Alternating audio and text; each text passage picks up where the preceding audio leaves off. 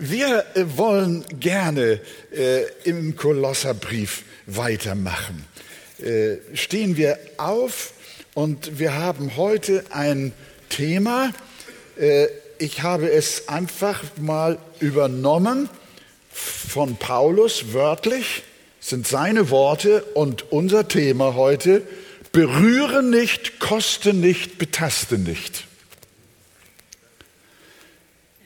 Wir lesen zu diesem Thema den Text des Apostels, Kolosser 2, Vers 16 bis 23.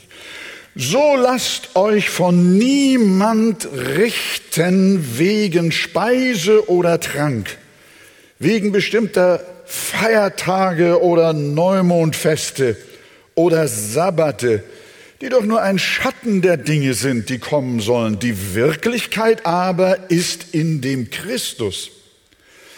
Lasst nicht zu, dass euch irgendjemand um den Kampfpreis bringt, indem er sich in Demut und Verehrung von Engeln gefällt und in Dinge eindringt, die er nicht gesehen hat, wobei er ohne Grund aufgeblasen ist von seiner fleischlichen Gesinnung und nicht festhält an dem Haupt, von dem aus der ganze Leib durch die Gelenke und Bänder unterstützt und zusammengehalten, heranwächst in dem von Gott gewirkten Wachstum. Wenn ihr nun mit den Christus, den Grundsätzen der Welt gestorben seid, weshalb lasst ihr euch Satzungen auferlegen, als ob ihr noch in der Welt lebtet? Jetzt kommt mein Thema, rühre das nicht an, koste jenes nicht, betaste dies nicht was doch alles durch den Gebrauch der Vernichtung anheimfällt. Nach den Gebote, nach den Weisungen und Lehren der Menschen, die freilich einen Schein von Weisheit haben, in selbstgewähltem Gottesdienst und Demut und Kasteiung des Leibes und doch wertlos sind und zur Befriedigung des Fleisches dienen mein lieber Scholli. Äh, habt ihr gebetet für die Predigt heute? Also das brauchen wir. Jetzt müssen wir miteinander arbeiten. Herr Jesus, hilf uns, dass wir auch diesen wichtigen Text so verstehen und auch lernen, was es für uns persönlich bedeutet und auch für uns als Gemeinde in dieser Zeit, Herr. Ich danke dir in Jesu Namen. Amen. Nehmt Platz miteinander. Also wir haben ja äh, in den Sonntagen davor, besonders auch letzten Sonntag, gehört, dass Paulus die Allgenügsamkeit Christi betont, dass in ihm die ganze Fülle der Gottheit wohnt. Er hat gelehrt, dass Christus das Haupt ist über jede Herrschaft und Gewalt. Er hat die Kolosse auch daran erinnert, dass sie durch Jesus siegreiches Erlösungswerk alles haben, was sie brauchen. Jesus ist genug. Wir singen in einem Chorus, den Joni äh, mal gedichtet hat oder geschrieben hat, empfangen hat. Äh, äh, wie heißt es? Du alleine bist genug oder Christus alleine ist genug. Und das ist eigentlich die Botschaft an die Kolosser, die Antwort auf die Fragen, die der Epaphras dem Paulus von Kolosser, von Kolossee her gestellt hat. Und äh, nun schreibt Paulus, nachdem er Jesus und seine Erlösung und sein Heil so in die Mitte gestellt und gesagt hat, das ist, was ihr braucht und in ihm ist euch alles gegeben was nötig ist. Und jetzt kommt er weiter und sagt, so lasst euch von niemand richten oder wörtlich gesagt, so lasst euch von niemand einschüchtern wegen Speise oder Trank. Wenn wir hier Schluss machen, könnten wir sagen, das ist ja schön, brauchen wir auf die Diät nicht mehr zu achten. Lasst euch nicht einschüchtern wegen Speise oder Trank. Wenn wir weiterlesen, merken wir, dass es ihm hier nicht um gesunde oder ungesunde Ernährung geht, sondern um unseren Gottesdienst. So lasst euch von niemand einschüchtern oder kritisieren, richten wegen Speise oder Trank oder wegen bestimmter Feiertage oder Neumondfeste oder Sabbate, die doch nur ein Schatten der Dinge sind, die Wirklichkeit aber ist in dem Christus. Es gab also Leute in der Gemeinde dort, die den schlichten, praktischen Glauben der Kolosser nicht für ausreichend hielten, sondern zusätzlich noch Speise- und Feiertagsgesetze einführen wollten. Außerdem sollte sich die Gemeinde an bestimmte Visionen halten, Engel verehren und auch leibliche Askese betreiben. Auf diese Weise schüchterten sie die Gotteskinder ein und machten ihnen weiß, dass ihr Glaube an Christus zwar schon ein guter Anfang sei, es aber ja noch viel mehr gebe. Wenn sie wirklich geistlich seien und Gott mehr in der Tiefe anbeten wollten, dann müssten sie zusätzlich zum Evangelium auch noch die erwähnten Dinge haben. Aber Paulus sagt den Kolossern, ihr lieben Geschwister, halt, stopp. Lasst euch von niemand wegen Speise oder Trank, wegen Feiertagen und so weiter kritisieren. Für Paulus gab es neben dem Evangelium der Rechtfertigung aus Gnade und dem praktischen Leben der Nachfolge nichts Notwendiges darüber hinaus. Und was wir jetzt tun wollen, ist anhand des Textes, ist diesen religiös gefärbten Vorschriften einmal nachzugehen und zu schauen, ob dieses Thema heute für uns auch noch Relevanz hat. Fangen wir mit den Speisen an und zum Teil auch mit den Feiertagen. Speise- und Feiertagsgesetze gab es im Alten Testament sehr viele. Sollten wir sie als Christen noch einhalten? Nein, sagt der Apostel. Warum nicht? Weil die Zeremonien, die mit diesen Gesetzen einhergingen, nur ein Schatten waren, wie wir gelesen haben, ein Schatten auf Christus.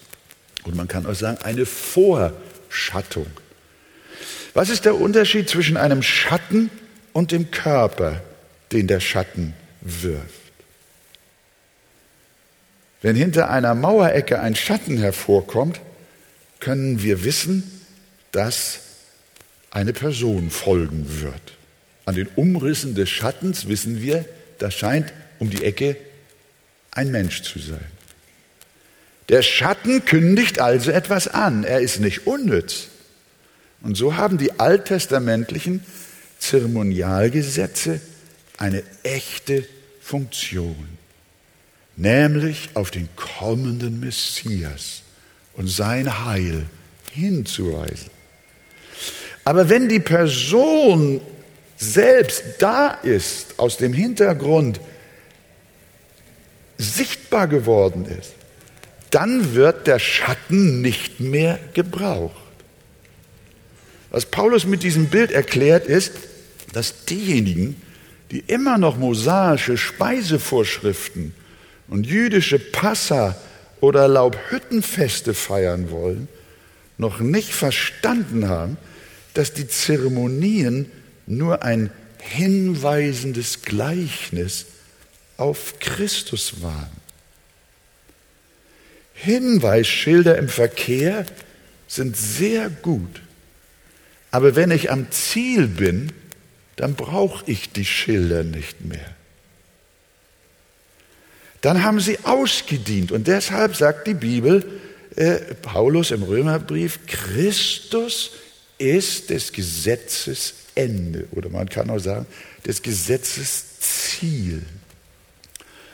Und Hebräer sagt uns neben vielen anderen Worten dort, in Kapitel 8, Vers 13, Gott hat den ersten Bund für veraltet erklärt. Was aber veraltet ist und sich überlebt hat, das wird bald verschwinden.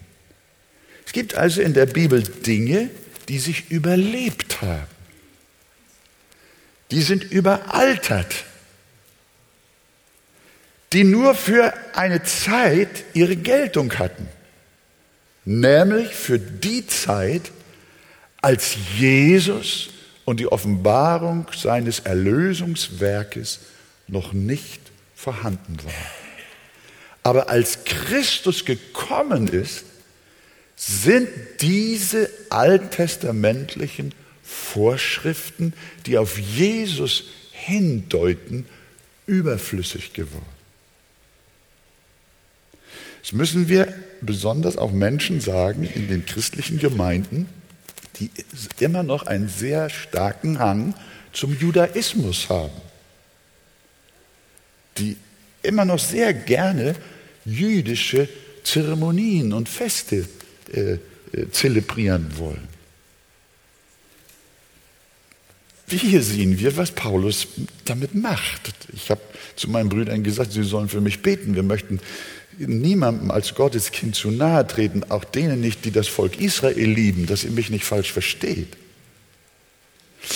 Aber wenn wir eine Linie finden wollen, die, dem, der Schrift, äh, die der Schrift entspricht, dann kommen wir hier an dieser Klarheit nicht vorbei. Die Irrlehrer in Kolossee wollten an den Schattenbildern festhalten, die sich durch das Kommen des Messias erledigt hatten und sagten, wenn ihr nicht judaistisch esst und trinkt und die entsprechenden Feiertage haltet, dann seid ihr noch keine richtigen Christen. Dann seid ihr noch nicht geistlich. Dann habt ihr noch nicht den höheren Glauben. Aber das war falsch. Denn Christus ist die Wirklichkeit, ist das Wesen und nicht der Schatten. Ich möchte an dieser Stelle euch etwas erklären, dass es sehr grundlegend ist. Wenn wir das nämlich nicht verstehen, kommen wir durch den Tüdel mit der Frage, wie stehen wir zum Gesetz, auch als Gemeinde des Neuen Testamentes. Wir müssen verstehen, dass das gesamte mosaische Gesetz aus drei Hauptelementen besteht.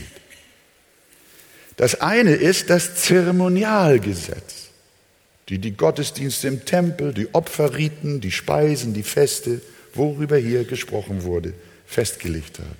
Das Zeremonialgesetz. Das andere, der, das andere Element des Gesamtgesetzes ist das Moralgesetz. Und das dritte, das Zivilgesetz. Das Zivilgesetz betrifft die Rechtsprechung in der Gemeinschaft Israel und im späteren Staat.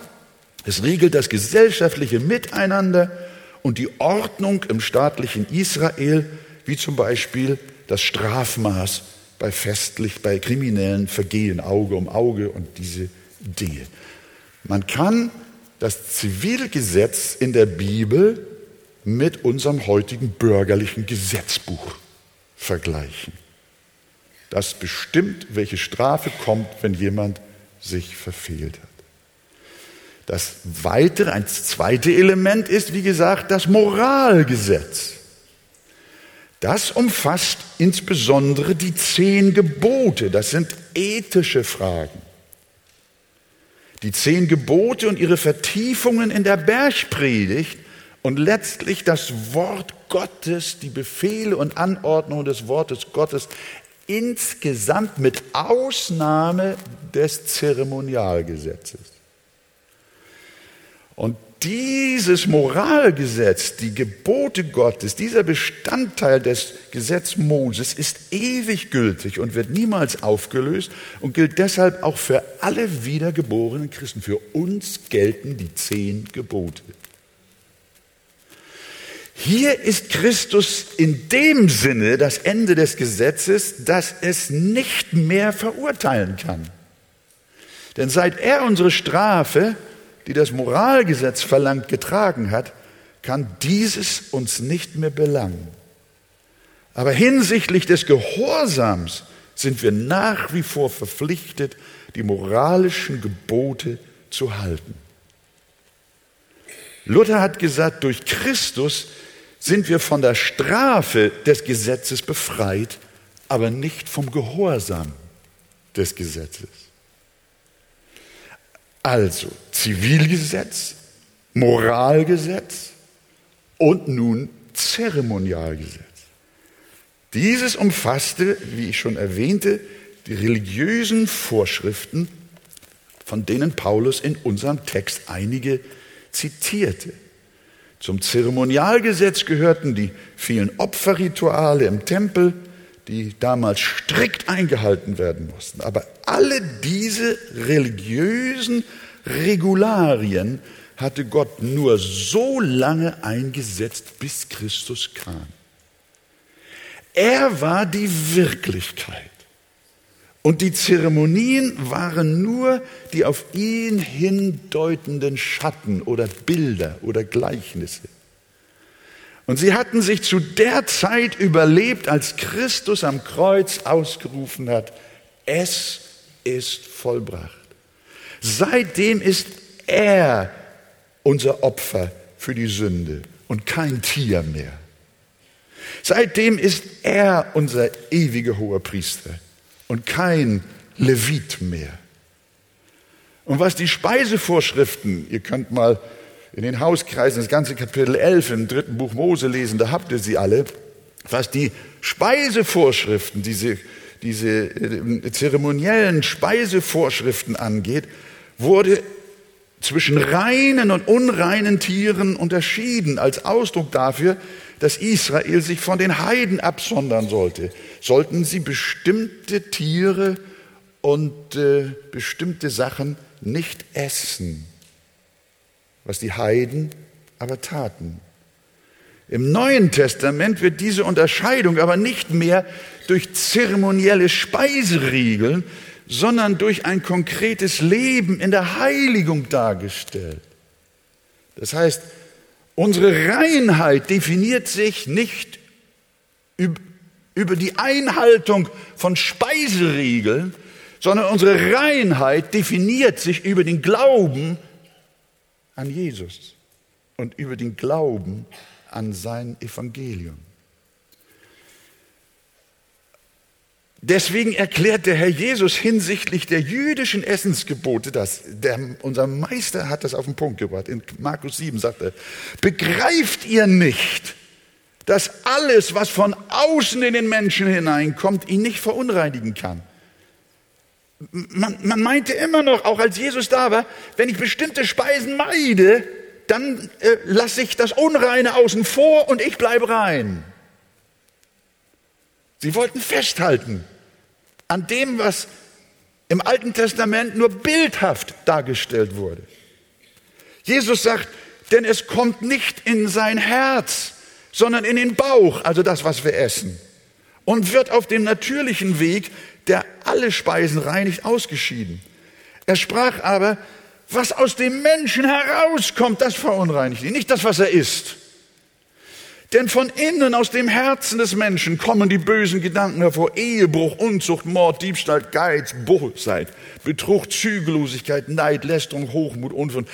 All dieses Böse kommt von innen heraus und das verunreinigt den Menschen und nicht die Speise. Damit hat sich Jesus natürlich in eine schwere Konfrontation mit den Pharisäern äh, versetzt. Und wir wissen, das war furchtbar. Es brachte ihn ja ins Kreuz. Damit hat Jesus erklärt, dass sich die Frage unserer Reinheit nicht an Speisen entscheidet, sondern an unserem Herzen. Und das musste auch Petrus lernen. Er kam ja auch aus der zeremoniellen Phase aus der jüdischen, judaistischen Phase. Er musste das lernen, als Gott ihn zu den Heiden sandte und er wegen deren rituellen Unreinheit da nicht hin wollte und das Evangelium ihn nicht bringen wollte. Da gab Gott diesem Mann eine Vision mit lauter unreinen Tieren und sogar Gewürm. Und der Herr hat zu ihm gesagt, Petrus, schlachte und iss. Das konnte Petrus nicht begreifen.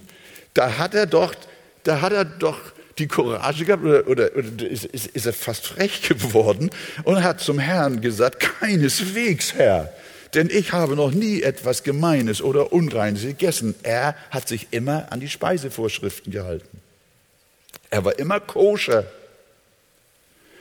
Aber der Herr antwortete, was Gott gereinigt hat, das halte du nicht für gemein. Und damit war die Tür aufgestoßen zur Wirklichkeit.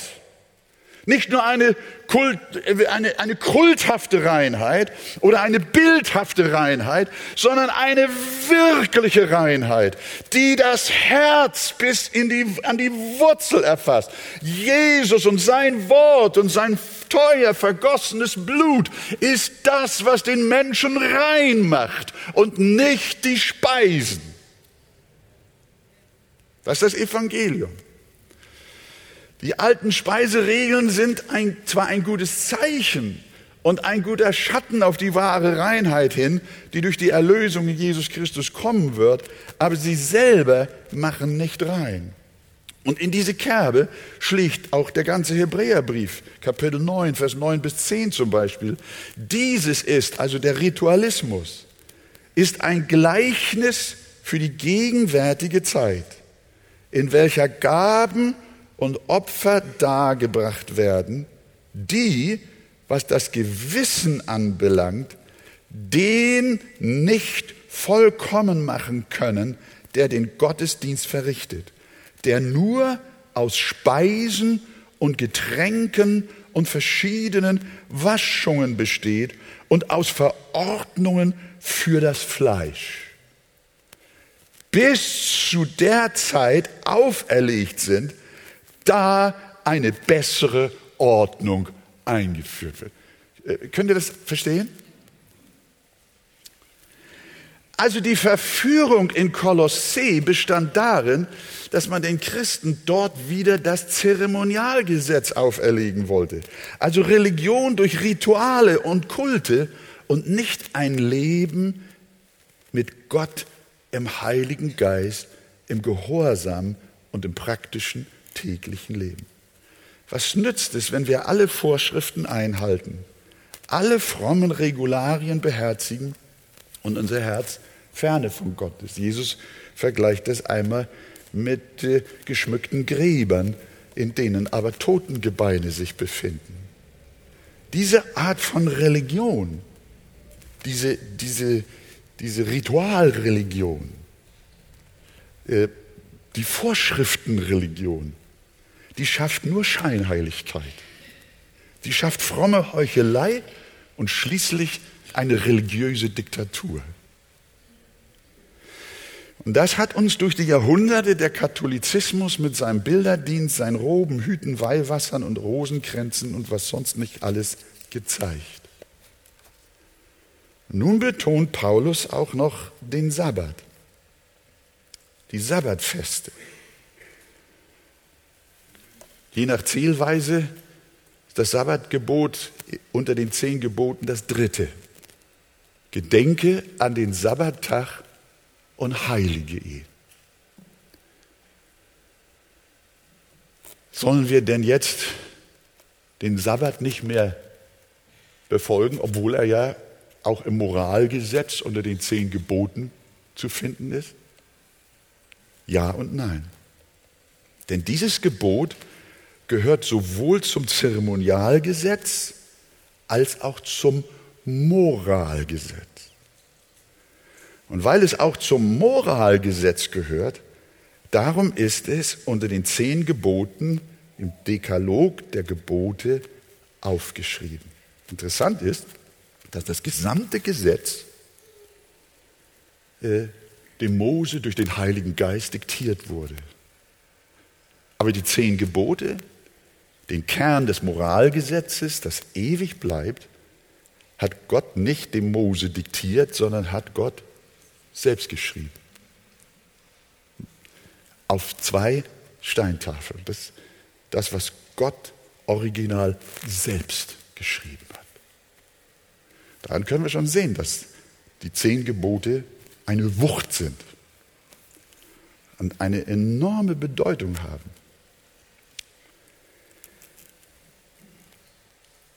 Das Sabbatgebot gehört da hinein, weil es zunächst einmal ein Schöpfungsgebot ist. Es wird begründet mit der Schöpfung. Lesen wir es mal ganz. 2. Äh, Mose 20. Gedenke an den Sabbattag und heilige ihn. Sechs Tage sollst du arbeiten und alle deine Werke tun. Aber am siebten Tag ist der Sabbat des Herrn, deines Gottes, da sollst du kein Werk tun. Denn in sechs Tagen hat der Herr Himmel und Erde gemacht und das Meer und alles, was darin ist. Und er ruhte am siebten Tag. Darum hat der Herr den Sabbattag gesegnet und geheiligt. Das Sabbatgebot wird hier also mit der Schöpfung begründet und nicht mit dem kommenden Messias. Der siebte Tag ist eine Schöpfungsordnung. Und solange die Schöpfung existiert, solange gilt dieses Gebot und hörte nicht auf, als Christus kam. Sondern der Herr selbst hat gesagt, der Sabbat ist um des Menschen willen geschaffen und nicht der Mensch um des Sabbat willen. Jesus spricht hier nicht vom Heil des Menschen, sondern von seinem körperlichen Wohlergehen. Wenn Gott uns einen solchen besonderen Tag gegeben hat, dann sollten wir ihn auch in der Tat beachten und ihn auf keinen Fall so behandeln wie alle anderen Tage. Das ist der Grund, weshalb dieses Sabbatgebot nicht nur zeremoniell in der Schrift gesehen wird, sondern auch im Moralgesetz ist, unter den zehn Geboten. Und deshalb, liebe Gemeinde, wollen wir auch unser gemeindliches Leben der Ordnung der Schöpfung unterstellen und nach sechs Tagen Arbeit an einem besonderen Tag zusammenkommen, um gemeinsam Gottes Wort zu hören und ausreichend Zeit für die gemeinsame Anbetung zu haben. Auch während des Tages dürfen wir ruhen von unserer Arbeit. Welch ein Segen, dass Gott uns einen solchen Tag geschenkt hat, an dem wir nicht arbeiten brauchen, an dem wir körperliche Ruhe und nervliche Entspannung haben dürfen. Wir diesen Tag ohne besondere Zeit für den Herrn, sondern profan, hektisch, geschäftlich und voller Stress verbringen, dann brechen wir in der Tat das dritte Gebot und das ist Sünde. Also du sollst den Feiertag heiligen, ist ein Gebot, das uns gilt.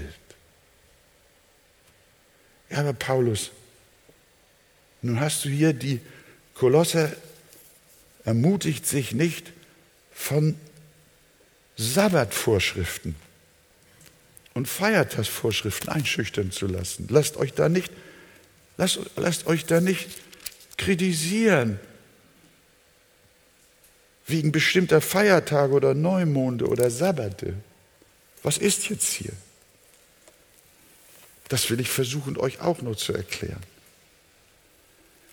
Nun hatte zur Zeit des Alten Testaments der Sabbat eben auch eine zeremonielle Komponente. Das Sabbatgesetz schrieb diverse Regeln vor, die nicht nur allgemein besagten, dass man frei von der täglichen Arbeitspflicht äh, äh, sein können, kann, sondern man durfte zum Beispiel nicht backen, nicht kochen. Man musste für den Sabbat vorbacken und vorkochen. Das war auf schwere Strafe, teils sogar auf Todesstrafe vorgeschrieben. Es durfte auch kein Manna und kein Feuerholz an diesem Tag gesammelt werden. Man durfte auch seinen Wohnort nicht verlassen. Auch sollten keine Lasten getragen werden. Außerdem wurde das tägliche Brandopfer am Sabbat verdoppelt.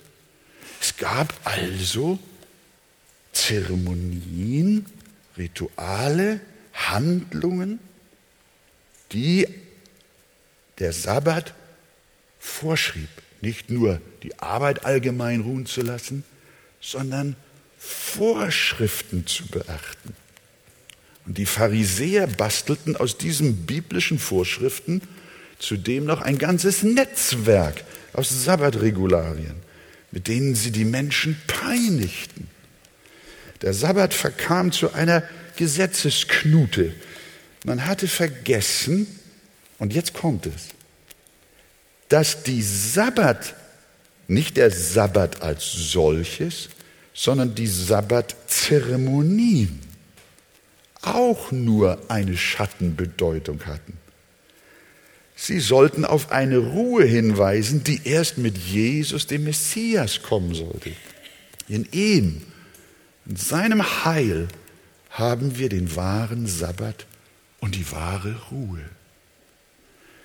Wir dürfen in ihm von unseren zermürbenden Werken ruhen, die uns niemals vor Gott angenehm machen können und die uns nie Frieden mit Gott bringen.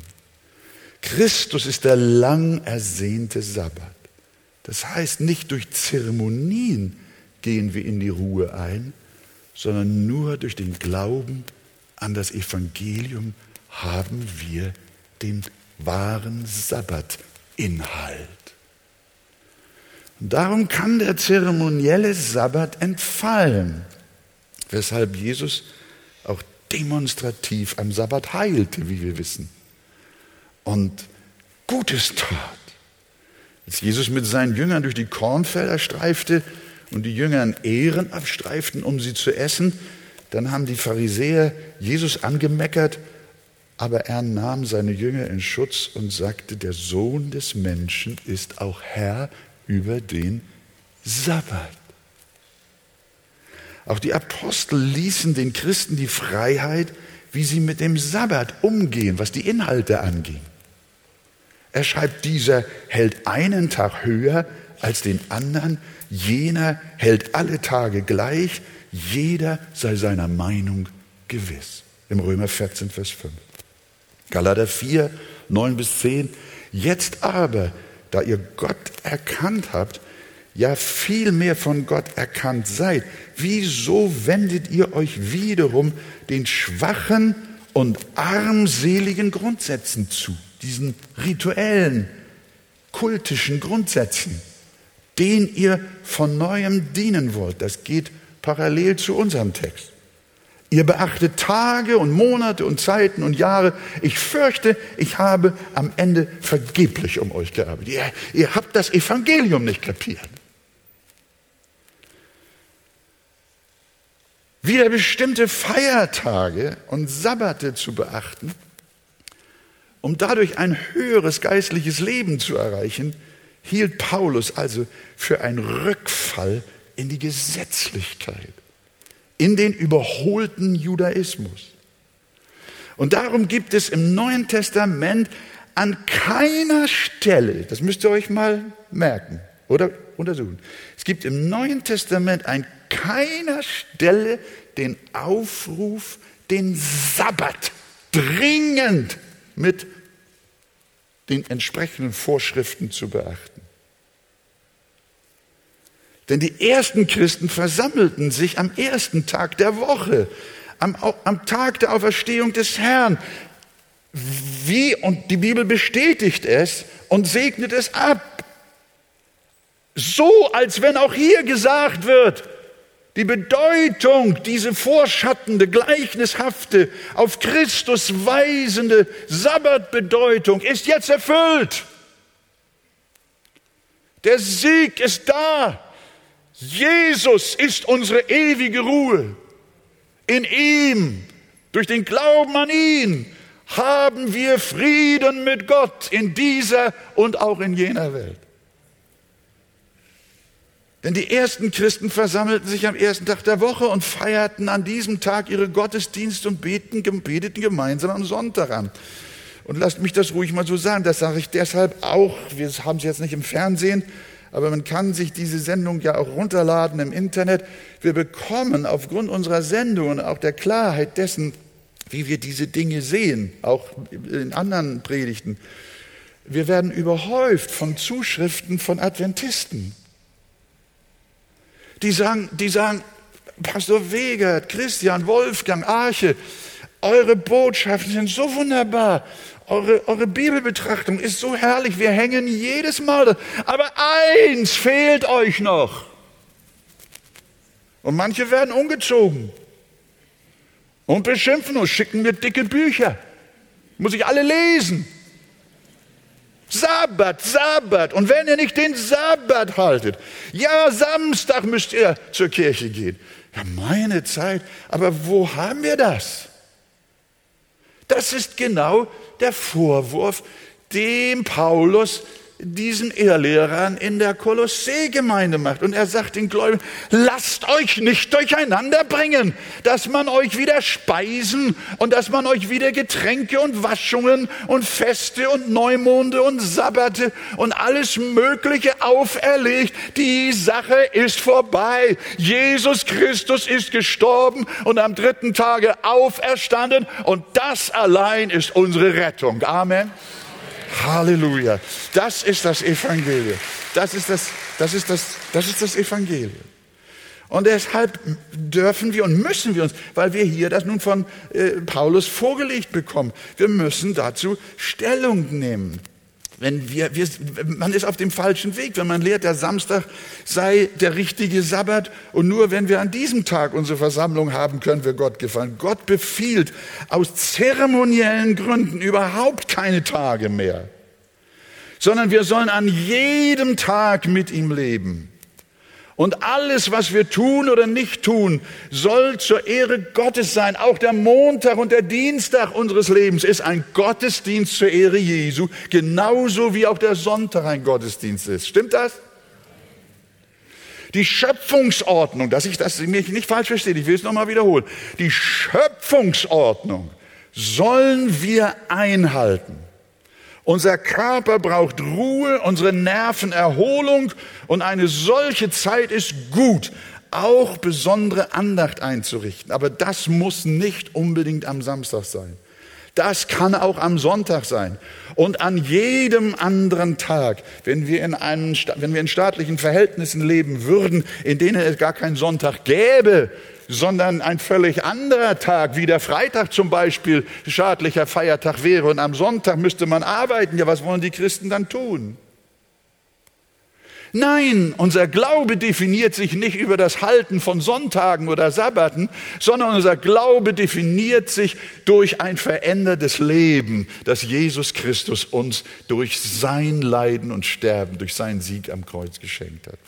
Denn wir beten Gott nicht durch Zeremonien an, sondern im Geist und in der Wahrheit. Und darum mahnt Paulus die Kolosser. Lasst euch von niemand richten, wegen Speise oder Trank oder wegen bestimmter Feiertage oder Neumondfeste oder Sabbate, die doch nur ein Schatten der Dinge sind, die kommen sollen, wovon aber der Christus das Wesen ist. Ich gehe jetzt mal so ein bisschen auch in unsere Sphären. Nicht nur die Adventisten wollen uns mit solchen frommen Ritualen einschüchtern, es gibt auch von vielen anderen Seiten solche Versuche. Ich erinnere mich, ich will es kurz machen, habt ihr ein bisschen Zeit heute noch, ist so schön frisch hier.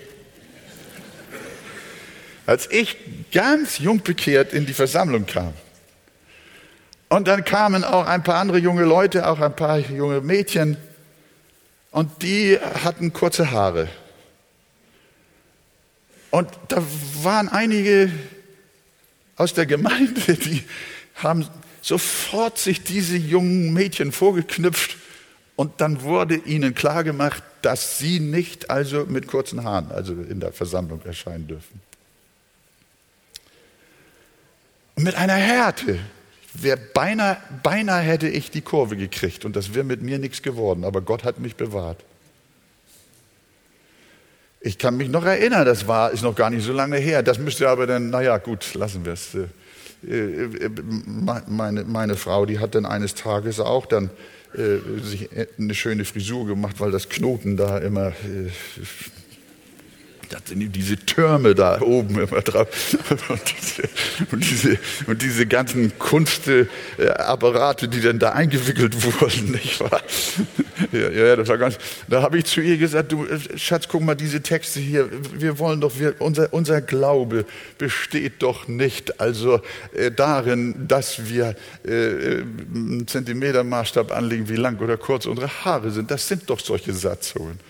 Und dann ist meine, hat meine Frau doch gewacht, die war damals Pastorsfrau, und dann äh, sind, sind da einige Leute aus der Gemeinde ausgetreten, aus Protest, weil meine Frau, ja, ja, ich will nur sagen, äh, das merkt man gar nicht, wie stark sich ein Gesetzeswesen, ein Vorschriftenwesen, äh, sich einbürgert, auch in freien Gemeinden.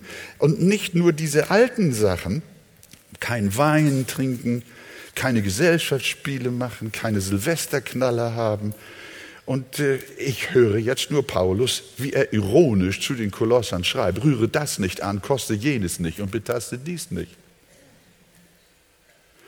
Das sind Gebote nach den Weisungen und Lehren der Menschen die freilich einen Schein von Weisheit haben in selbstgewählten Gottesdienst und Demut und Kasteiung des Leibes und auch wertlos sind zur Befriedigung des Fleisches. Diese Sachen dienen zur Befriedigung des Fleisches. Kasteiung des Leibes. Die einen lehren Seligkeit durch Armut, die Charismatiker lehren Seligkeit durch Wohlstand. Beides falsch. Es gibt nur eine Seligkeit und das ist die aus dem Glauben an den Retter Jesus. Neuerdings benutzen Freikirchler auch Kerzen beim Beten. Die werden immer katholischer. Ja, und wenn du keine Kerze hast, dann hast du nicht richtig gebetet. Nicht? Ich will jetzt nicht übertreiben und auch nicht profan werden, weil das nämlich sehr, sehr ernst ist. Wenn du eine Kerze hast, dann bist du besonders fromm. Beim Beten die Arme hochhalten, das ist natürlich besonders geistlich, oder? Hallo? Jemand sagte, nein, sagt er, nicht die Arme hochhalten, sondern beim Beten müssen wir die Hände falten. Das ist biblischer. Da habe ich gedacht, ist das wirklich biblisch? Dann habe ich rausgekriegt, dass selbst die gefalteten Hände von Albrecht Dürer gar nicht in der Bibel vorkommen. In der Bibel steht nirgendwo, dass wir beim Beten die Hände falten sollen. Unser Gebet definiert sich weder durch erhobene Hände, noch durch gefaltete Hände, noch durch, ja, manche meinen jetzt auch, wir müssen Gebetstänze machen und auch noch Anbetungsfahnen haben, am besten also mit dem Davidstern. Und dann werden wir also mit wehenden Fahnen den Herrn richtig preisen. Oh, ist das schön? Ja, dann haben wir eine Atmosphäre, dann kommt der Heilige Geist, dann haben wir geistliches Leben. Hinweg mit solchen Sachen. Und das ist äußerer Gottesdienst. Nicht, dass ihr mich falsch versteht. Äh, wir werden, wir werden alle, jeder, jede Gemeinde und auch wir brauchen eine Form, wir brauchen einen Stil, um unseren Gottesdienst zu feiern. Das, ich sage nicht, dass wir oh, keinen Stil haben. Nein, nein, nein, nein. Wir brauchen einen Stil, wir brauchen auch eine Form. Nur wenn wir dahin kommen, dass unsere Formen unseren geistlichen Zustand bedeuten, unser geistliches Wachstum bedeuten, unser Verhältnis zu Gott bedeuten, dann sind wir auf dem Holzweg, ihr Lieben. Ist es nicht schlimm, wenn wir Weihnachten feiern? Stellt euch mal vor, ich, ich, ich, ich versuche mal was zu, zu, so durchzudenken. Stellt euch mal vor, wir würden äh, äh, in unserer Gemeinde Weihnachten keine Kerzen haben, kein Tannenbaum, kein Lametta und wir würden sagen, liebe Gemeinde, lasst das zu Hause mal alles mal weg. Dann würde ich sagen, es werden so und so viele Geschwister kommen und sagen, Wolfgang, das ist doch kein Weihnachten. Ist das so? Wir merken das gar nicht, wie sehr wir auch an unseren Regeln, an unseren Gepflogenheiten, an unseren Ritualen hängen und glauben, über diese Dinge gestaltet sich unsere Frömmigkeit und unser geistliches Leben. Und wenn wir das nicht haben, wenn wir einen Chorus nicht mindestens zehnmal wiederholen oder eine Stunde Anbetungsgesänge haben, dann kommt da, vorher kommt der Herr gar nicht, der Heilige Geist. Und dann glauben wir durch Methoden und durch irgendwelche Gesetzmäßigkeiten, durch irgendwelche Formen, meinen wir, die Gegenwart Gottes herbeizubringen. Die Gegenwart Gottes kommt nicht über Klavier, nicht über Gitarre, die kommt überhaupt nicht durch irgendwas, was äußerlich ist, sondern die Gegenwart Gottes kommt über ein reines Herz. Selig sind, die reines Herzens sind, denn sie werden Gott schauen. Das ist das Entscheidende, das ist der Unterschied. Ich hoffe nochmal, dass ihr mich nicht falsch versteht. Wir haben Formen, wir brauchen Formen, unser Körper hat auch eine Form. ja, ja, ja, nicht, dass, dass man das nicht falsch versteht. Es kommt auf unsere Motive drauf an. Wollen wir durch unsere Äußerlichkeiten, sagen, sagen die Leute, ja, wenn wir riesengroße Gemeinden haben, dann sagen, was ist euer Geheimnis? Was, was ist euer Geheimnis, dass ihr so wachst? Dann sagen die einen, ja, wir haben eine unglaublich tolle Gesangsgruppe. Und die anderen sagen, wir haben Pantomime. Und die anderen, die, die haben, bei uns fallen die Leute alle um. Ja, da, bei, bei, bei, uns ist dies und bei uns ist das und es ist jenes und solches und das andere auch noch. Und Paulus sagt zu uns und zu allen Christen, lasst euch nicht einschüchtern durch diese menschlichen Satzungen. Das ist fleischlicher Gottesdienst. Wenn wir an diesen Dingen hängen, wenn wir meinen, dass diese Dinge unseren Glauben, unsere Geistlichkeit, unser geistliches Wachstum ausmachen. Unser geistliches Wachstum hängt davon ab, ob wir Jesus Christus praktisch folgen und im Gehorsam in der Ehe zu Hause mit unserer Frau lieb umgehen und unsere Steuererklärung machen und freundlich sind und ein reines Herz haben, den Stolz ablegen und verändert werden in das Bild Jesu Christi und uns heiligen lassen durch die Kraft Gottes, die in Jesus Christus ist und die durch den Heiligen Geist in unseren Herzen wirkt. Jetzt sag doch mal endlich Amen. Ja. Ach, wie schön, dass ihr mich versteht. Äh, das ist also, das ist entscheidend. Wenn du, und er kommt, er, er, kommt dann hier auch und sagt, sagt dann, lasst nicht zu, dass euch irgendjemand um den Kampfpreis bringt, indem er sich in Demut und Verehrung von Engeln gefällt und in Visionen eindringt, in Dinge steht hier, aber es heißt wörtlich, in Visionen eindringt, die er nicht gesehen hat, wobei er ohne Grund aufgeblasen ist von seiner fleischlichen Gesinnung. Das ist ja auch ein Hammer. Kannte einige Christen, wenn sie beteten, verstellten sie ihre Sprache. Sie waren ungeheuer salbungsvoll. Und in manchen Versammlungen weinte man sofort los im heiligen Miteinander, wenn Beten angesagt war. Dann habe ich mir diese besonders tiefen, tief im Glauben befindlichen Geschwister näher angeschaut und festgestellt, dass viele von ihnen sehr stolz auf ihre Frömmigkeit waren. Und dann haben sie zum Beispiel gefragt, hast du auch schon Vision? Warum redest du noch nicht in Zungen? Sie machten ihre besonderen Erfahrungen zum Grad ihres geistlichen Standes. Und die, die solche Erfahrungen nicht gemacht hatten, die fühlten sich minderwertig. Neuere Stilformen in der Versammlung sind dadurch gekennzeichnet, na das hatte ich schon gesagt, Gott helfe uns, dass wir immer unterscheiden, ob wir ihm durch äußere Formen dienen wollen oder wirklich im Glauben und im praktischen Gehorsam aus dem Wort durch den Heiligen Geist. Worauf kommt es Paulus an? Das ist es, damit schließe ich. Kolosser 2, Vers 18 bis 19. Da sagt er, wobei er ohne Grund aufgeblasen ist von seiner fleischlichen Gesinnung und nicht, jetzt kommt's, und nicht festhält an dem Haupt, von dem aus der ganze Leib durch die Gelenke und Bänder unterstützt und zusammengehalten heranwächst in dem von Gott gewirkten Wachstum. Nicht festhalten an dem Haupt, das ist das Problem. An Christus und seinem Wort soll sich unsere Frömmigkeit ausrichten.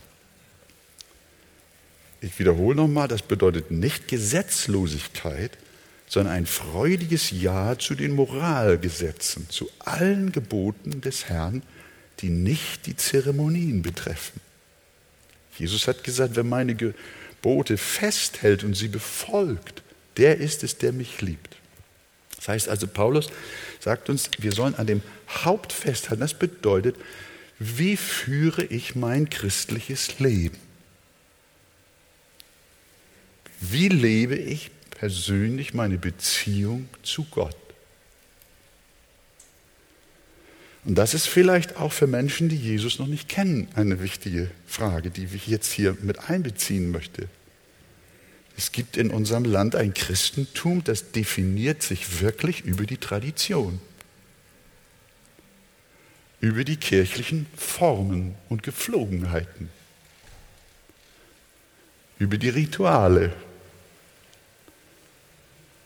Und du sagst, ich bin ein Christ, wenn ich so und so oft das Ave Maria sage und den Rosenkranz habe. Und manche Leute sagen, ich gehe ja jeden Sonntag in die Arche und ich heb auch die Hände. Mein Freund, das ist, sind äußere Satzungen. Das ist nicht das Wesen. Das Wesen ist, dass Jesus in dein Herz kommt und du ganz nüchtern, ganz praktisch und konkret anfängst, ihm zu folgen. Du liest das Wort Gottes, studierst es und bittest ihn um Hilfe und dann reformierst du dein Ehe- und Familienleben, dein Arbeitsleben, deine Freizeit, deine Hobbys, deine Augenlust. Dann hörst du auf mit Lügen, dann hörst du auf mit Stehlen, dann hörst du auf mit Heucheln und Hintergehen und Treulosigkeit. Dann lebst du von Tag zu Tag, am Sabbat, am Sonntag, am Montag, am Dienstag, ein Leben mit Jesus Christus und seinem Wort.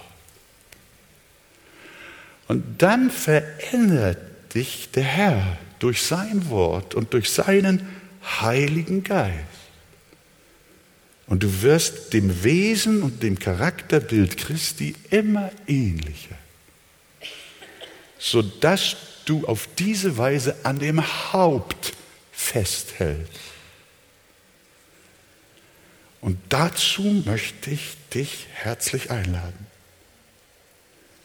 Definierst du dich über die äußeren Frömmigkeitsstile, die von Kirche zu Kirche und Versammlung zu Versammlung unterschiedlich sind, dass du einfach so mitmachst, dann sage ich dir, das ist genau das, was Paulus hier sagt.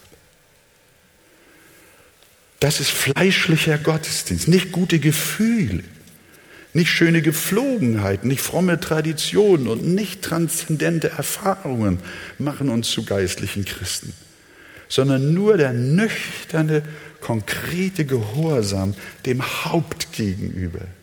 Und dazu hat uns der Herr in der Wiedergeburt den Heiligen Geist gegeben, durch den wir des Herrn Gebot lieben und es auch halten.